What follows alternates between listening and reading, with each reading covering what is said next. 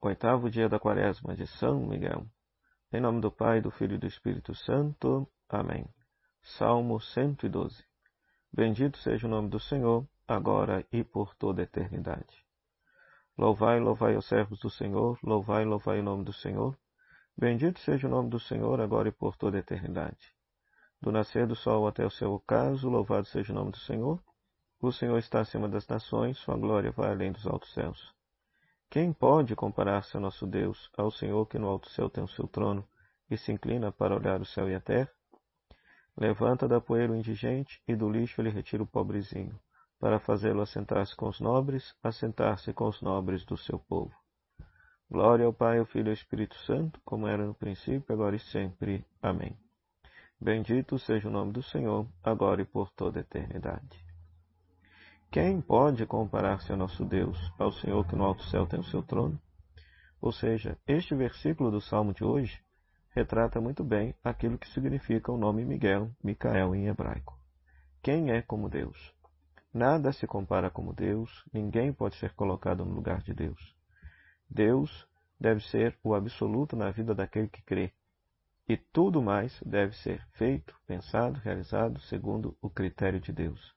Deus é o sol e todas as demais instâncias são os satélites em torno do qual devem em torno de Deus devem girar. Né? E é interessante que o Salmo 112, apesar de mostrar a grandeza de Deus, Deus que está lá no mais alto do céu, tem o seu trono, mas ele olha com muito amor e carinho para com aqueles que sofrem, os pobres, indigentes, para dar-lhes dignidade.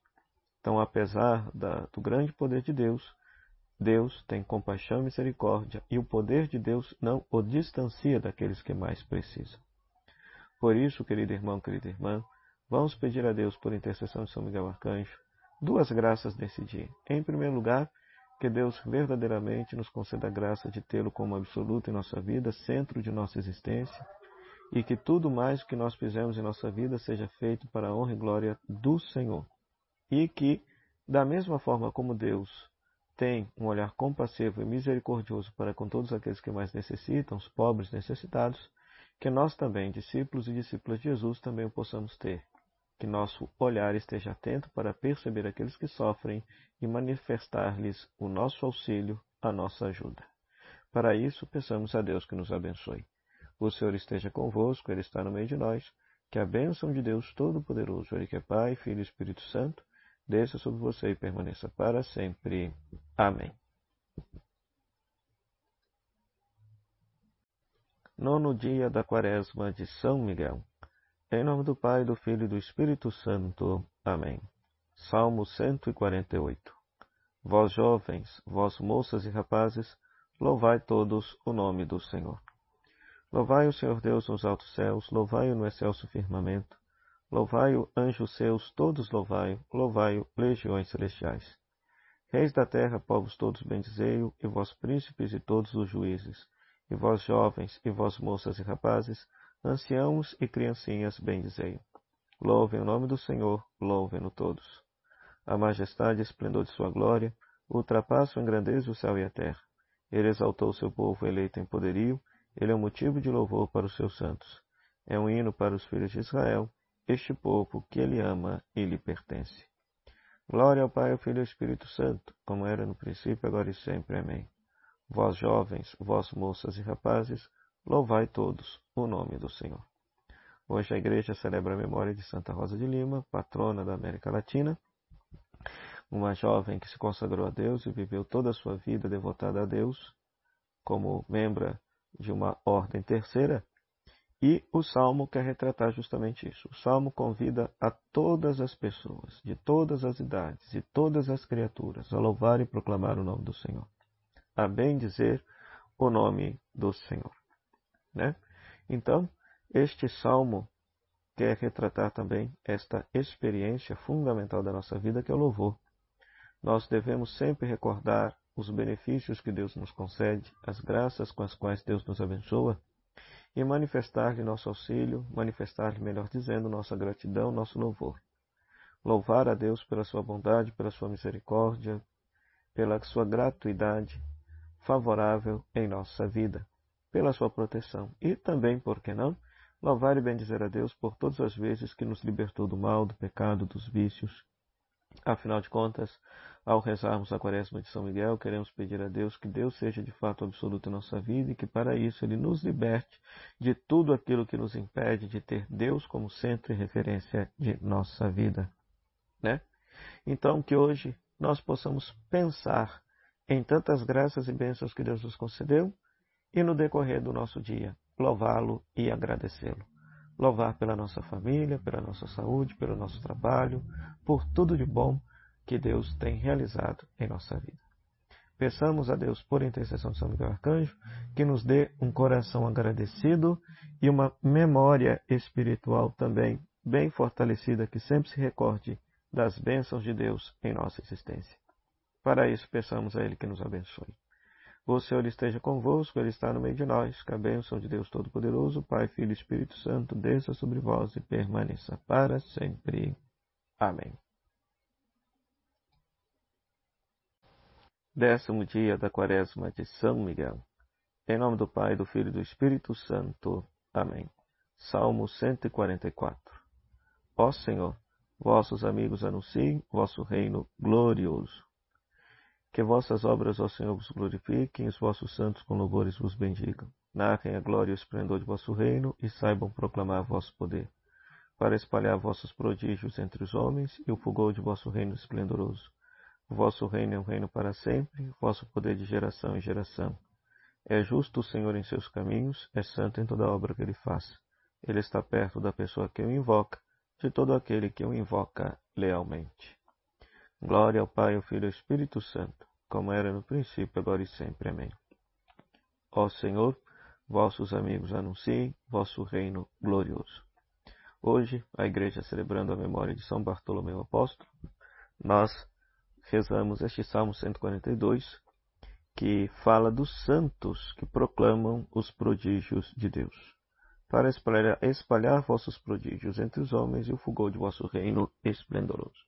Ora, o apóstolo é aquele que foi enviado por Jesus Cristo para anunciar a boa nova do Evangelho a toda criatura, conforme está no final do Evangelho, tanto de Mateus quanto de Marcos. Então, o apóstolo é um enviado de Jesus Cristo para comunicar Jesus como Salvador de toda a humanidade, chamando, convidando as pessoas a abraçarem a fé.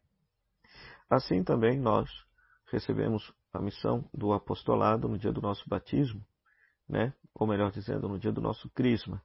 No dia do nosso batismo, somos matriculados na escola de Jesus. No nosso crisma, recebemos, digamos assim, um diploma da igreja, um aval da igreja para que a gente possa pregar e anunciar o evangelho, testemunhar o evangelho com a nossa própria vida. Né? Então, esta é a grande obra do Senhor que nós devemos publicar, anunciar, testemunhar que Deus salvou a humanidade por meio de Cristo que essa salvação já nos foi dada, mas que agora precisa ser acolhida de verdade na nossa vida, acolhida de verdade no nosso coração e testemunhada de verdade na nossa vida. Né? Peçamos a Deus, então, portanto, por intercessão de São Miguel Arcanjo, que esses amigos que anunciam o reino glorioso de Cristo possam ser cada um de nós. Que nós possamos anunciar Jesus como caminho, verdade e vida, anunciar o seu reino de amor e anunciar o seu evangelho e que esse anúncio seja, em primeiro lugar, pelo testemunho coerente de nossa existência, que na nossa vida palavra e vida sejam uma coisa só. Eu sei que sempre haverá contradições, somos pecadores, mas que a gente possa nos esforçar por de fato viver aquilo que nós professamos enquanto fé. Se nós cremos no amor, na bondade, na misericórdia de Deus que nos salvou e que somos todos irmãos e irmãs filhos do mesmo Pai, então que nós possamos testemunhar o Evangelho da fraternidade, da paz em Cristo, da centralidade de Deus em nossa vida e que esse testemunho possa ser pela mansidão e, sobretudo, pela coerência de nossa vida. Para isso, peçamos ao Senhor que nos abençoe. O Senhor esteja convosco, Ele está no meio de nós. Que a bênção de Deus Todo-Poderoso, Ele que é Pai, Filho e Espírito Santo, desça sobre vós e permaneça para sempre. Amém. Décimo primeiro dia da quaresma de São Miguel. Em nome do Pai, do Filho e do Espírito Santo. Amém. Salmo 144. Bendirei o vosso nome pelos séculos, Senhor. Todos os dias haverei de bendizer-vos, hei de louvar o vosso nome para sempre. Grande é o Senhor e muito digno de louvores, e ninguém pode medir sua grandeza. Uma idade conta outra vossas obras, e publica os vossos feitos poderosos. Proclamam todos o esplendor de vossa glória, e divulgam vossas obras portentosas. Narram todos vossas obras poderosas, e de vossa imensidade todos falam. Eles recordam vosso amor tão grandioso, e exaltam, ó Senhor, vossa justiça. Glória ao Pai, ao Filho e ao Espírito Santo, como era no princípio, agora e sempre. Amém. Bendirei o vosso nome pelos séculos, Senhor. Grande é o Senhor e muito digno de louvores, e ninguém pode medir sua grandeza. Então, mais uma vez, o salmista medita sobre a grandeza de Deus, a imensidão de Deus, e que nada se compara a Deus. Nada, nada. E que todas as criaturas de Deus proclamam a imensidão, a grandiosidade de Deus. Isso tem a ver com a espiritualidade de São Miguel Arcanjo, né? Ou seja, Miguel, quem é como Deus, ou seja, nada é como Deus na nossa vida. Deus sempre deve ser o absoluto, a referência primeira e última de nossa vida. Tudo em nossa vida deve ser feito por Deus, com Deus e em Deus, né? Se nós utilizarmos uma expressão cristológica, até mesmo litúrgica, tudo deve ser feito por Cristo, com Cristo e em Cristo conforme o apóstolo Paulo nos ensina nas suas cartas, né? Tudo deve ser feito em nome do Senhor, quer bebamos, quer comamos, tudo deve ser feito em nome do Senhor.